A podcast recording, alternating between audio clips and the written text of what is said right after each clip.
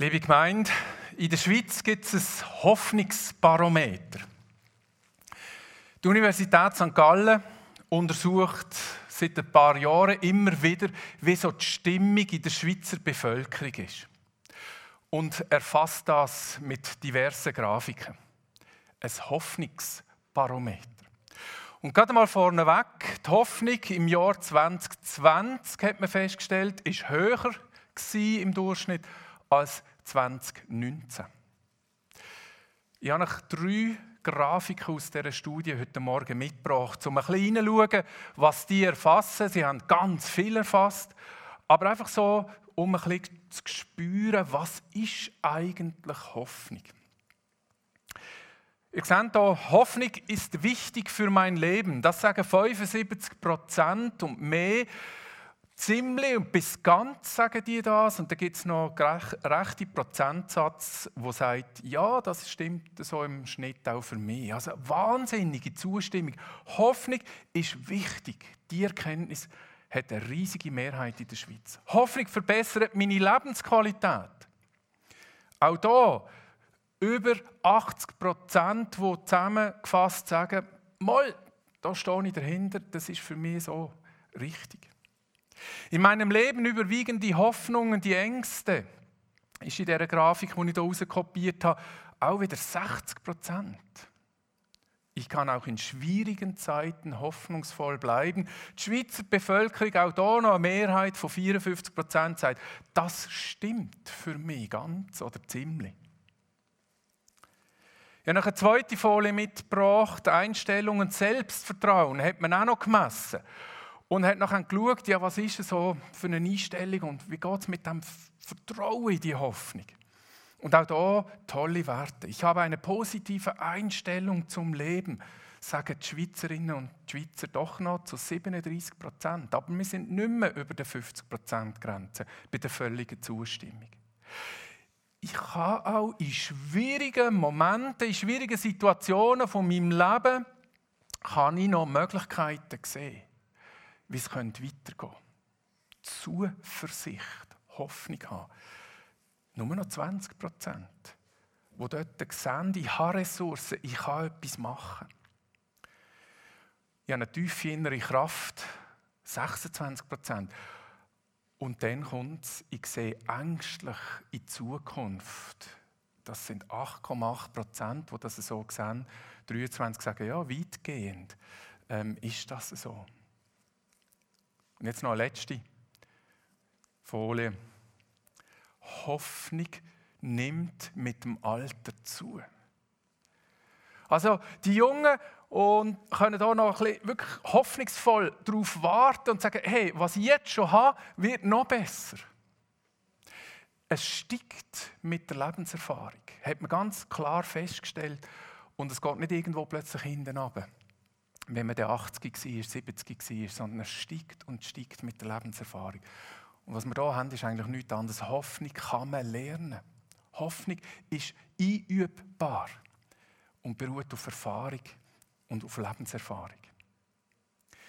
In der Zusammenfassung von dieser Studie steht eigentlich ganz banal am Schluss, eine Mehrheit, eine grosse Mehrheit der Menschen in unserem Land haben eine positive Einstellung. Eine große Mehrheit der Menschen sieht noch irgendwo Möglichkeiten, etwas zu tun, wenn sie in schwierigen Situationen sind und ist noch zuversichtlich, ist noch hoffnungsvoll. Und jetzt kommt dank einer inneren Kraft, guten sozialen Beziehungen entsteht Hoffnung. Und nein, ist je älter dass man wird, desto größer wird die Hoffnung.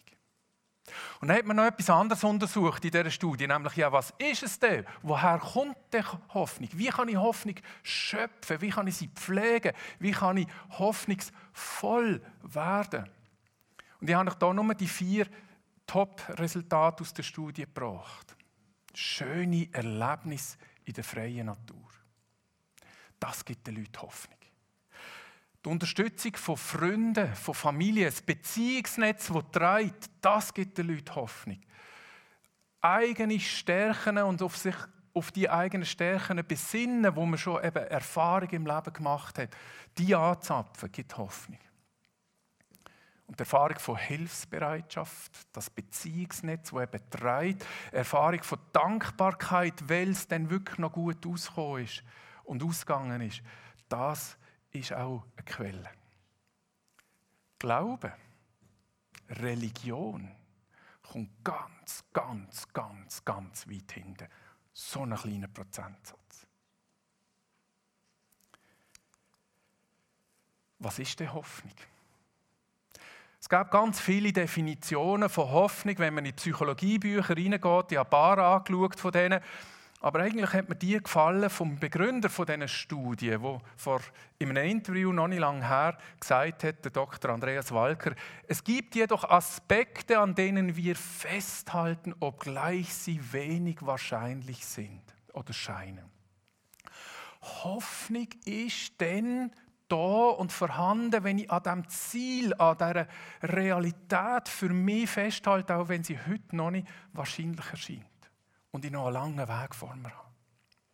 Und dann sagt er in seinem Interview, trotz großer Probleme nehmen wir eine positive Haltung ein, um etwas Wichtiges zu erreichen. Es braucht das Ziel für Hoffnung. Das ist für mich Hoffnung, sagt er. Und der Vater weiter, anders als, bei, als ein passiver Wunsch, mobilisiert die Hoffnung meine Energie. Hoffnung ist der Wille zur Zukunft, der Wille zum Leben. Hoffnung mobilisiert. Ich kann etwas tun, damit ich das Ziel, das ich erreichen will, auf das, was ich hoffe, auch einmal erreichen kann.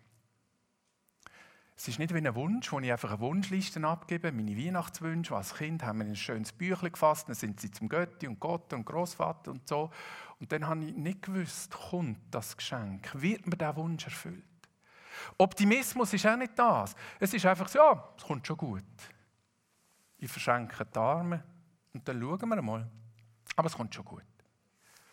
Hoffnung mobilisiert mich und weckt Energie in mir. Wir sind in unserer Reihe in Hoffnung. Und ich werde heute mit euch vor allem ein bisschen schauen, wie kann ich Hoffnung schöpfen? Wie kann ich hoffnungsvoll werden bzw. bleiben? Wie kann ich Hoffnung in mir innen kreieren und die pflegen? Für das werde ich mit euch in ein paar Versen hineinschauen, in einem Buch, das zuerst so nicht nach Hoffnung tönt, nämlich in Klagelieder. Ich werde mit euch in Klagelieder hineingehen.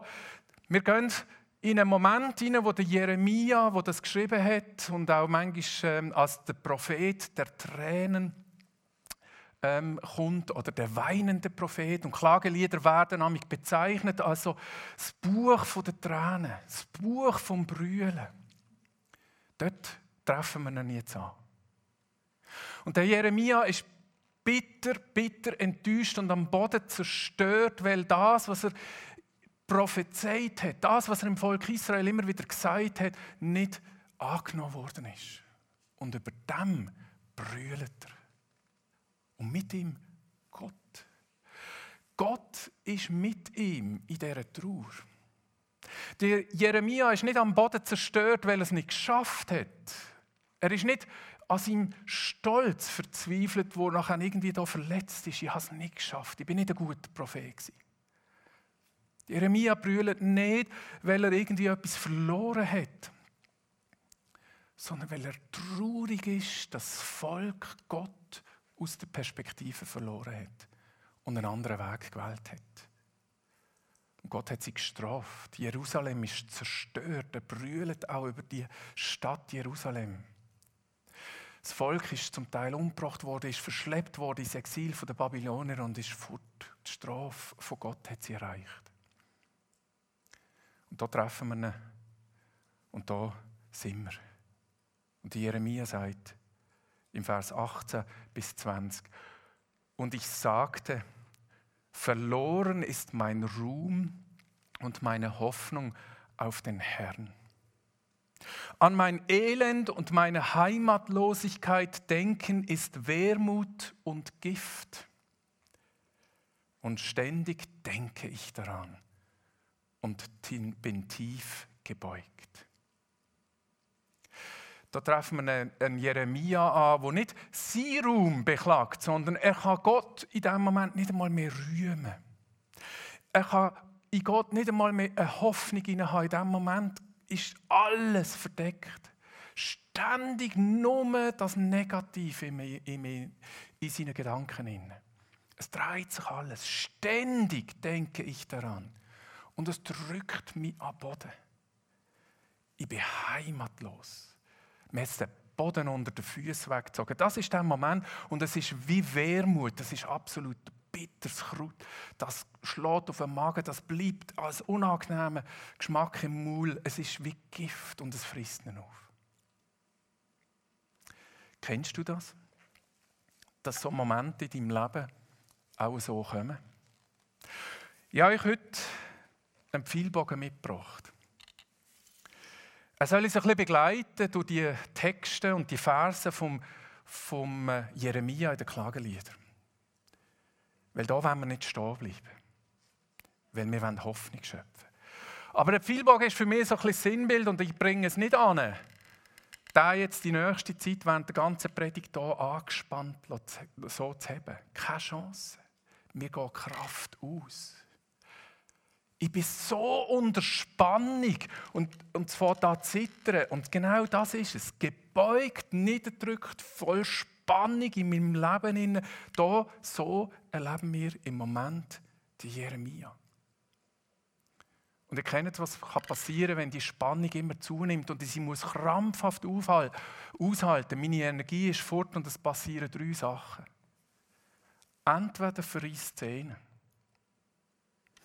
Entweder bricht der Bogen, gebeugt bin ich. Der Bogen ist so wie Bogen, äh, äh, Bogen ja, dass er am Schluss bricht. Unter dieser Spannung. Oder ich breche und lasse los und es haut mir eins ab die Finger und schlägt mir den ganzen Bogen um, um den Kopf herum, weil es unkontrollierte Spannung abbaut.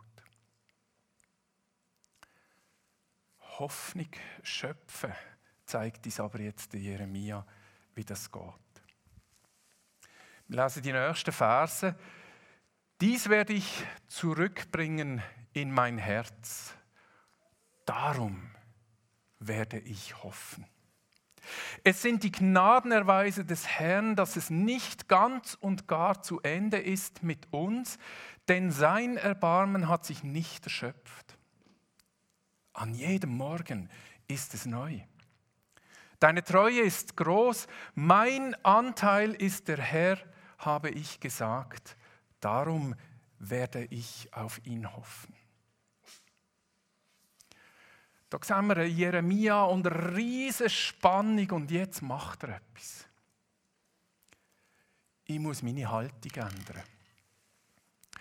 Ich muss, ich muss meine Kräfte, meine Möglichkeiten, wie wir sie in der Definition gehört haben, mobilisieren. Ich muss meine Haltung ändern. Ich werde es ins Herz zurückbringen. Die Hoffnung, die neue Blickrichtung in mein Herz. Nicht ständig mehr im Kreis drehen und, und die Bitterkeit in meinem Leben erfahren, nicht mehr verzweifelt und zitternd den Bogen gespannt halten. Ich muss etwas verändern.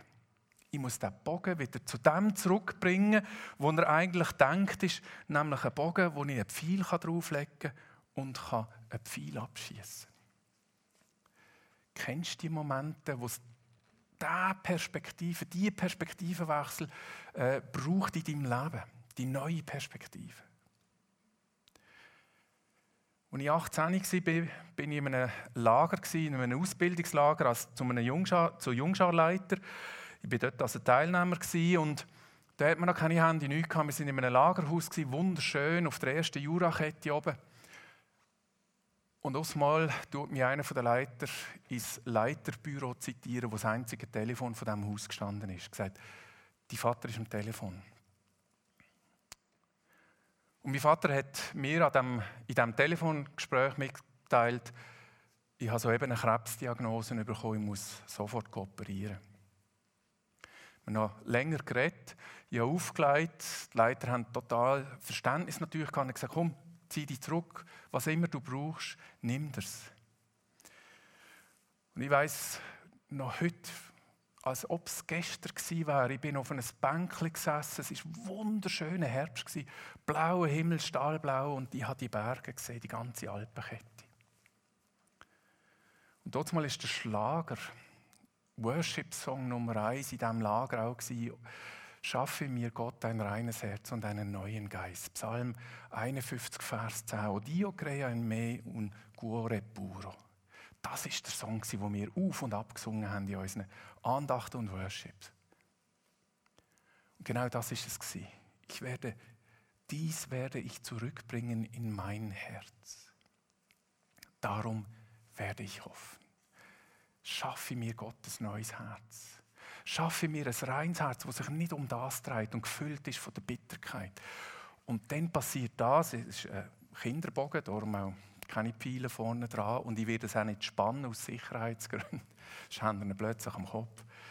Aber für das ist der Bogen gedacht, ein Pfeil einzulegen. Meine Möglichkeiten sind in meinem Köcher. Ich muss sie rausnehmen. Ich muss sie anschauen. Gott, bitte, schenk mir ein neues Herz. Eins, das sich nicht um Bitterkeit dreht, sondern eins, das sich um dich dreht. Das ist der Pfeil, eins, das wir auflegen wollen auf diesen Bogen. Aber wir haben noch mehr. Es sind die Gnadenerweise des Herrn, dass es nicht ganz und gar zu Ende ist mit uns. Das ist der Pfeil Nummer zwei, den ich euch heute geben möchte, wo einen Bogen kontrolliert, entspannt, mit einem Ziel am Schluss. Legt auf und lasst los. Gnadenerweis von unserem Gott. Sie Bund, sie bundestreu zu uns, dass es nicht ganz und gar zu Ende ist.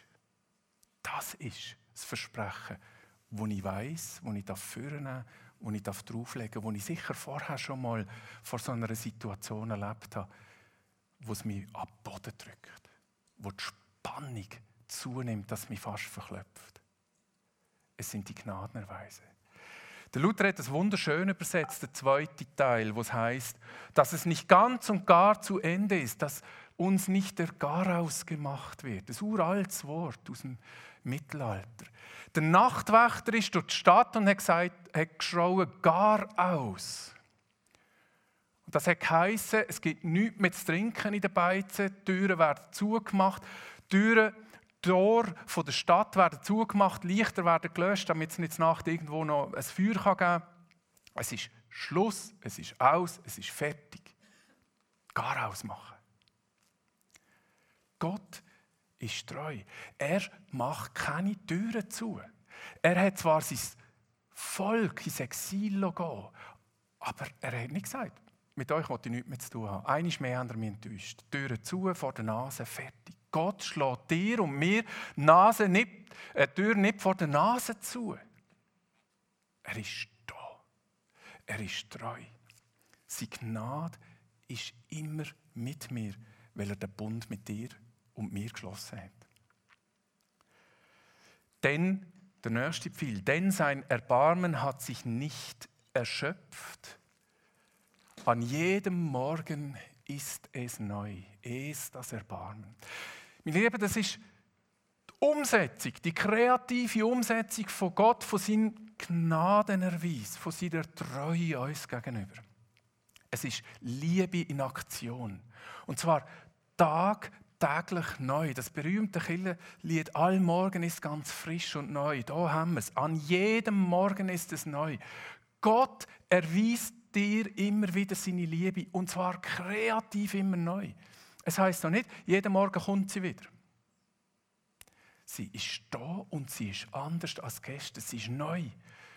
Das Morgen ist nicht immer Birchermüsli. Es ist schon mal schön, habe ich jeden Morgen ein Morgen. Nein, es ist, an diesem Morgen ist es Birchermüsli. Nächsten Morgen ist es Rührei. Dann ist es ein Käse- und Wurstblättchen. Dann ist es ein Gipfel.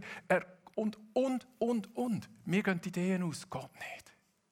Gott ist kreativ. Er zeigt dir seine Liebe in einer unheimlichen Vielfältigkeit. Immer wieder.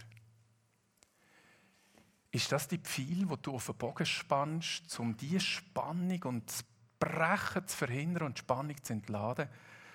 Ich lade dich ein, das zu tun. Studien haben gezeigt, wir haben das auch schon mal hier gehabt, das wäre ein Dankbarkeitstagebuch. Liebeserweis von Gott aufschreiben führt, dann geht es besser. Studien, es gibt klassische Studien, wir haben zwei Gruppen. Die einen bitte führen ein paar Wochen ein Dankbarkeitstagebuch, bitte führen ein Bitterkeitstagebuch. Frust, Wermut und Gift. Wir befragen die Leute, denen, die Dankbarkeit aufgeschrieben haben, denen geht es viel besser. Auch körperlich. Keine Stresshormone oder wenig Stresshormone. Besserer Blutdruck. Alles ist besser. Gesünder. Und, die, und zwar exorbitant von der anderen Gruppe. Bist du bereit, die, Köch, die, die Pfeile aus dem Köcher zu holen, jeden Tag neu, wo Gott dir seine Liebe erweist? Im Kleinen. Wo manchmal vielleicht nicht beachtet hast. Aber schreibst es doch mal auf. Damit du es abbauen kannst. Und schaut, was jetzt passiert. Jetzt kommt der nächste Köcher. Oder der nächste Pfeil aus dem Köcher. Und jetzt wechselt die Perspektive. Bis jetzt hat der Jeremia von Gott als in der dritten Person geredet. Er. Und jetzt sagt er, du, deine Treue ist groß. Deine Treue ist groß. Jetzt kommt Anbetung. Jetzt kommt Lobpreis. Jetzt kommt das, was wir jeden Gottesdienst pflegen und was Angelina auch so schön heute angesagt hat. Worship. Auch wenn wir nicht mit können singen im Herzen, können wir singen, wenn wir haben ein reines Herz, das Platz hat für den Lobgesang Gottes. Hast du das Pfeil immer wieder in deinem Alltag, um Hoffnung zu schöpfen? Dass du Gott lobst, dass du Gott dankst, dass du Gott preisest und dass du Gott anbetest. Und der letzte Pfeil, wo wir hier haben, mein Anteil ist der Herr. Und das Wort Anteil da ist das gleiche Wort wie beim Josua, wo mit dem Volk über Jordan ist und wo sie nachher unter den Stämmen und dann wieder in der Familie das Land ausgelost haben und gesagt, das ist dein Anteil am gelobten Land und das ist dein Anteil am gelobten Land und das kommst du über. Die Heimatlosigkeit, die Jeremia am Anfang davor redet, ist eben das Stück Erde, das die bekommen haben, das jetzt verloren ist. Und Jeremia sagt, ich brauche keinen Platz, wo ich wohnen kann. Ich brauche kein Stück Erde, aber ich brauche den Anteil, nämlich dass ich auf dich schaue, Gott. Bei dir sind viele Wohnungen, auch für mich und auch für dich. So haben wir es auch im Neuen Testament von Jesus gehört. Das ist das Wichtige. Auf was richtest du am Schluss, wenn du die vielen Pfeilen aufleist, die Bogen? Auf was ist er gerichtet? Zum Hoffnung schöpfen. Und wir Christen sagen nicht nur einfach auf was, sondern auf wer. Auf einen lebendigen Gott. Auf einen Gott, der seinen Sohn geschickt hat auf die Erde, der unter uns war, der mit uns war, der gelitten hat, der gestorben ist für dich und für mich am Kreuz und uns erlöst hat von Bitterkeit vom Tod. Und uns erlöst hat und befreit hat und gerettet hat. Mein Bogen soll auf das ausgerichtet sein. Dort steht auch das Kreuz symbolisch. Meine Hoffnung hat das Ziel und nicht irgendwo ein Wunsch und ein, ein optimistisches Gefühl. Es hat das Ziel auf einen lebendigen Gott, der mit mir heute noch so wie mit dem Jeremia unterwegs ist. Und schaut, was er sagt. Und das sage ich, habe ich gesagt. Und darum hoffe ich. Er sagt es zu sich selber. Ich muss das auch mal ab und zu mir selber sagen. Das sind meine Köcher, meine Pfeile im Köcher. Das ist das, was die Spannung kontrolliert löst, wo mich nicht lässt, zerbrechen in meiner momentanen Hoffnungslosigkeit. Und noch die letzten zwei Verse. Der Herr ist gut zu dem, der auf ihn hofft, zu dem, der nach ihm fragt. Gut ist es, schweigend zu warten auf die Rettung durch den Herrn. Die Rettung ist gekommen. Und warten wird im, in der Bibel häufig synonym verwendet mit dem Wort Hoffnung. Warten ist ein Grundelement von Hoffen. Es ist nicht, und jetzt habe ich es. Ich muss warten. Und wenn wir in die Bibel hineinschauen, ist es ein, ein Geschichtenbuch von Wartegeschichten. Von Anfang an bis am Ende. Immer wieder kommen wir an Leute, ja, als ganze Volk, das wartet. Tagelang, drei Tage, 40 Tage, 40 Jahre, Hunderte von Jahren. Warten ist das, was es braucht in der Hoffnung. Geduldig können warten. Das Wort Hoffnung kommt von Hüpfen aus dem Altdeutschen. Hüpfen, Hopfen da noch auch und hat sich dann auch entwickelt to hope. Immer das Gleiche, Hüpfen. Es ist einerseits beim Warten freudig, hüpfen, auf- und abspringen und, und wirklich sagen, hey, ich kann es fast nicht mehr aushalten. Die Spannung aber lasse ich los. Und es ist das Bild vom Wagen, der im Mittelalter vorbeizogen ist, wenn ich unterwegs war. Ich hüpfe hinten auf den Brüggewagen auf und fahre mit. Da ist einer, der mich mitnimmt. Ich hoffe, ich hüpfe, aber ich warte hinten auf dem Wagen, wenn er vorausgeht und mit mir unterwegs ist. Kannst du so Hoffnung schöpfen? Kannst du die Köcher in den nächsten Tagen so füllen mit vielen, dass die Situation, wo es dich fast verjagt, verspricht oder abdrückt, umwandelst in eine Hoffnung? Ich wünsche dir das. Amen.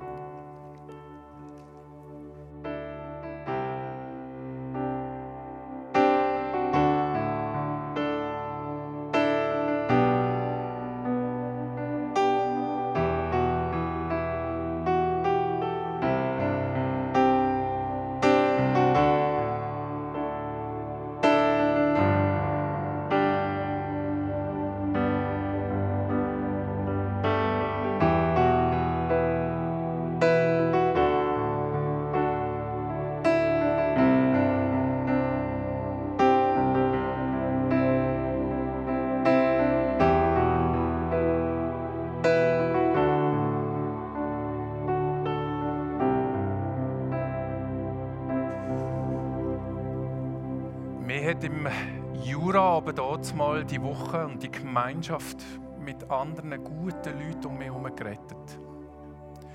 Weil wir vieles von dem, was ich hier habe, euch dürfen weitergeben heute, einfach konzentriert in einer Woche dürfen erleben. Ein Herz, das sich etwas anderem zuwendet. Beziehungen, die einem tragen, mit einem Betten, Lobpreis in dieser Woche haben wir machen und wir sind noch mal sieben Jahre mit meinem Vater geschenkt gewesen. Ich werde dir zum Schluss ein paar Fragen mit auf den Weg geben.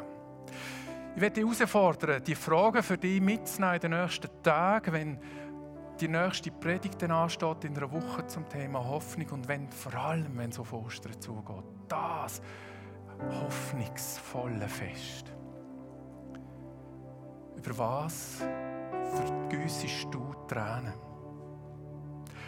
Hoffen ist mit Gott zusammen auch traurig sein. Ist es die Not, die Ungerechtigkeit und Verzweiflung in dieser Welt, aber ist es manchmal auch das, was dich fast verdrückt? Eine der wichtigsten Grundregeln zum Hoffnungsschöpfen ist, sich diese Situation, wie der Jeremia, einzugestehen. Am Anfang hat er noch mal zwei, drei Mal das Wort darüber gebraucht und gesagt, es ist bitter, es tut weh. Wenn du das kannst eingestehen kannst, bist du auf bestem Weg, hoffnungsvoller zu werden. Was erfüllt dein Herz? Dreht sich alles immer nur noch um den Gedanken von dieser Bitterkeit? Hast du schlaflose Nächte, wo nur immer da oben ratter, ratter, ratter, ratter? Ladest du Gott in dein Herz ein. Schaffe mir ein reines Herz und einen neuen Geist, der sich auf dich ausrichten kann. Erkennst du Gottes Gnadenerweis in deinem Leben? Seine absolute Treue, absolut heißt von allem losgelöst. Ein absoluter Herrscher steht über dem Gesetz und über allem. Gott ist an nichts gebunden, um mit dir einen Weg zu gehen absolute Treue. Du musst nichts tun. Weil er sagt es einfach, ich habe dich gern. Ich bin mit dir unterwegs. Spürst du das? Bist du Gott für seine Liebesbeweis und Treue dankbar? Probier doch einmal ein Dankbarkeitstagebuch zu führen. Aufzuschreiben, heute habe ich das, das, das. Manchmal sind es Banalitäten vom Leben, wo wir wieder mal sagen müssen, es ist nicht so banal. Es ist nicht selbstverständlich. Lobst du Gott? Kommst du in Gottesdienst oder sitzt du daheim heute an diesem Bildschirm und hast Worship erlebt? Auch eine Predigt ist Gottes Lob. Und ist sie ausgerichtet nicht auf irgendetwas, sondern auf einen lebendigen Gott, der seinen Sohn geschickt hat für dich und hat sterben und auferstehen für dich. Ist da die Pfeilbogen so gerichtet? Und kannst du geduldig warten, wenn es nicht gerade alles in Erfüllung geht? Und bittest du Gott um das? Nimm die Gedanken, nimm die Fragen mit, versuch sie für dich zu beantworten in den nächsten Tagen, in den nächsten Wochen. Und ich bin überzeugt, du kannst Hoffnung schöpfen und voller Hoffnung werden. Wir werden still zum Gebet. Vater, ich möchte dir einfach danken, dass du ein treuer und ein lebendiger Gott bist. Ich muss meine Hoffnung nicht auf irgendetwas ausrichten, auf eine Sache, sondern ich darf es auf einen lebendigen Gott, der mir tagtäglich neue Liebesbeweise erbringt, ausrichten. Du bist meine Rettung. Du bist Rettung für das Volk Israel, du bist Rettung für Jeremia und noch unzählige Fallbeispiele in dieser Bibel. Herr, ich danke dir. Und Herr, nimm unser Lob heute an von dieser Gemeinde, von jedem Einzelnen, ob hier innen in diesem Saal oder daheim vor dem Bildschirm. Nimm unser Lob an, dass wir dich wirklich für das preisen, dass du mit uns unterwegs bist. Und ich bitte um die Sagen, Herr, für jedes Einzelne hier innen. Schenke uns dein Frieden, ein reines Herz und einen neuen Geist. Amen.